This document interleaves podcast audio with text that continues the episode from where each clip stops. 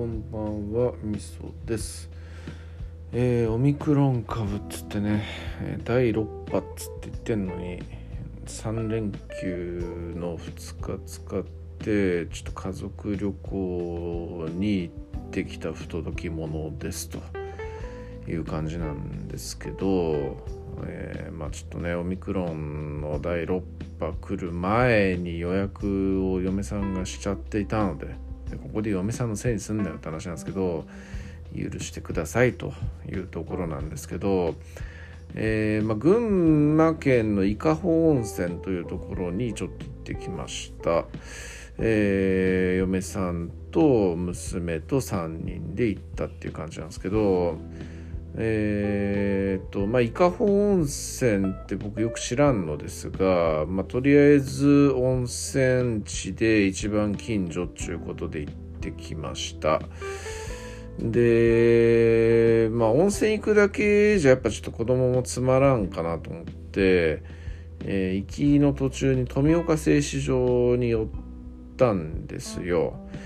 で富岡製糸場ってで2014年ぐらいか？その時かなんかに世界遺産認定されて国宝にも認定されてっちゅうことで、まあ、群馬県の中でも有数の観光地っていう風になったんで、えー、僕はねね45年前に行ったことがあるんですけど、まあ、嫁さんも子供も初めてだったんでじゃあ行ってみようかっつったら行きたいって言うから行ったんですけどえっ、ー、とね嫁さんはまあ面白がってたっていう感じなんですけど、まあ、子供がねまだ8歳ですからね富岡製糸場の何が楽しいっていう感じで、えー、もう疲れた疲れたの連呼で、えー、ちょっと悪いことしちゃったなっていうふうに思ったっていう感じでしたね。で、えっとまあ、とはいうもののやっぱりちょっと嫁さんがまあいろいろ全部見て回らないともったいないということで全部見それなりには全部見たんですけどえっ、ー、とね感想として僕が行った56年前と比べるとですねそのすごく全体的に確一化されちゃってんなっていう感覚があってあのまあ前に行った時ってすごいその素のままみたいなそういう感じだったんですよね。その建物の、えー、この傷はこういう時につけられたものですよとか、えー、この書いてある文字っていうのは、まあ、女工さん、まあ、工女さんって言えばいいのか、まあ、工女さんたちが、えー、まあなんかそこに書くのが伝統になってましたよとか、えーまあ、ここの場所ではこういうことが行われてましたよみたいな感じの結構そのもともとえー存在していたものっていうのはありのまま公開していたっていう感じでそんなにそこにあるパネルとかっていうのもあんまり、えー、実際のものを邪魔するっていうほどのものではなかったんですが今回ちょっと45年ぶりに来てみた時に思ったのがほとんどがパネル展示になっちゃっててうんとまあ、富岡選手場の歴史みたいなものっていうのがこう順にパネルを見ていくことで分かるっていう、わゆるその歴史観光地のテンプレ化みたいな感じなのかな。まあその城とか行っても大体そうなんですよね。1階からこう順繰りに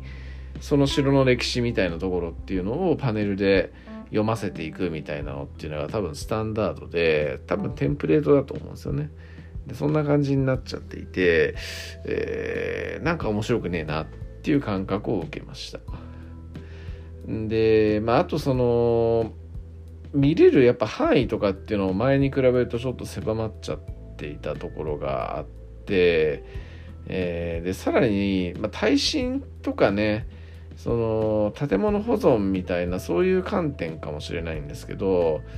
うんちょっとなんだろう建物の中にな、えー、建物ない建物みたいな感じでガラス張りの部屋みたいなものを設けて、えー、実際にその建物内の床を歩けないみたいなそういう状況にしちゃったりもしてるんですよね。で、えー、まあそのガラス越しには建物内部見れるんですけどえー、まあそれが何なのかというよりはその富岡製糸場の歴史みたいなパネルを見ていくみたいなそんな感じになっちゃっててなんかちょっと風情が損なわれちゃったなっていう感じでしたね。まあ以前を知っているからというところなんでまあ、今現状今回ま仮に初めて来ていたんだとしたら、まあ、別に違和感は感じなかったのかもしれないし、まあ、嫁さんなんかも別に楽しめていたようですので、えー、ちょっとそんな感じなんですけど、うん、まあちょっと確一化する何でもかんでも確一化する必要ねえんじゃねえのっていうふうにも思ったりしたというところでしょうかね。はい、なんかね前は蚕とかねそういうえー、まあ、静止上なんでねあの実際生きてる蚕とかっていうのも展示されてたりしたりその桑の実とか桑の木とかっていうのが置いてあったりとか、えー、まあなんかそんな感じだったんですけどそういう場所には、えーと、今回もなんかお店になっちゃってたりね。あとその富岡製糸場ってっていうのが渋沢栄一にゆかりの地なんでえー、まあ、晴天をつくねこの間までやってた晴天をつくのをこう、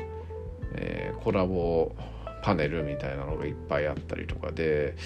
なんかなちょっとうん別にここじゃなくても見れるもんだよなみたいなそんな感じのものばっかりだったなというところになっちゃったって感じですかねはい。えー、まあ別にけなしてるわけではないです。多分初めて行った人には面白いと思います。そんな感じです。えー、まあ富岡製糸場はそんな感じでで伊香保温泉に行ってってえー、っとまあ多分コロナ禍のど真ん中で撮ったんでそんなに高くはなかったらしいんですけどホテルとしてはめちゃくちゃ高級ホテルかなんかに泊まってえー、やっぱね高級ホテルってすげえなと思ったのがあの風呂場のシャンプーとかねコンディショナーとかあのトイレットペーパーとかボディーソープとかそういうようなもののグレードが高いんですよね。その辺のそのスーパー銭湯とかとはちょっと格が違うみたいなそういう消耗品の状況を見てあここめっちゃ高級ホテルなんだなっていうふうに思いました。そういうところで分かんだな高級感みたいな感じですね。はい。あまあラブホとかねそういうところのねえー、消耗品とかと比べてももう圧倒的にやっぱちげえっていう感じなんでえー、まあ、逆に言うとそういうところでしか差別化できないのかなっていうかもなきにしもあらずなんですけどまあまあそれ以外のね、えー、掃除がもちろん行き届いてるとか、え、いろんなところに気がつか気を使われてるとか結構おしゃれな内装になってるとか、えまあ、そういうところもあったりしたんで非常にまあいい旅館でしたね。え福市っていう伊香保温泉の旅館なんであの皆さんよかったらあの行ってみてください、えー、通常だとめっちゃ高いみたいです。ただ今回はそのコロナ禍内の素泊まりっていうことで、えー、1人頭たなんだ67000円とか6000はないか78000円かな？それぐらいっていうような金額だったんでまあまあそんなめちゃくちゃ高いっていう金額じゃないのでよかったなという感じですね。でそんなとてもいい宿に泊まっててで今日はあのその伊香保温泉近くに伊香保グリーンパークみたいなそういう動物公園みたいなところがあってそこに行ってきたんですけど、えー、子供前日子供がもう富岡製糸場でもうテンション爆下がりだったところに対して今回やっぱ動物に触れ合えるみたいなのってなるといやもう子供ってほんとそういうの大好きなんですね。えー、まあ、ウサギとか羊とかヤギとか馬とかいるんですけどそういうのにその餌をやるのに、えー、餌やり餌が売ってんですよね。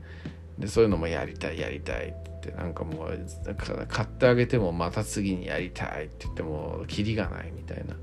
そういう感じだったんですけどまあ富岡製糸場でね悪いことしたなっていうところがあるちょっと罪の意識もあったりしても子供の望むままにあげたりしてたんですけど、えー、まあ、なんか最初もう早く帰りたいみたいな感じで言ってたんですけどやっぱちょっとそれがもうテンション上がりまくりでめちゃくちゃ面白かったみたいで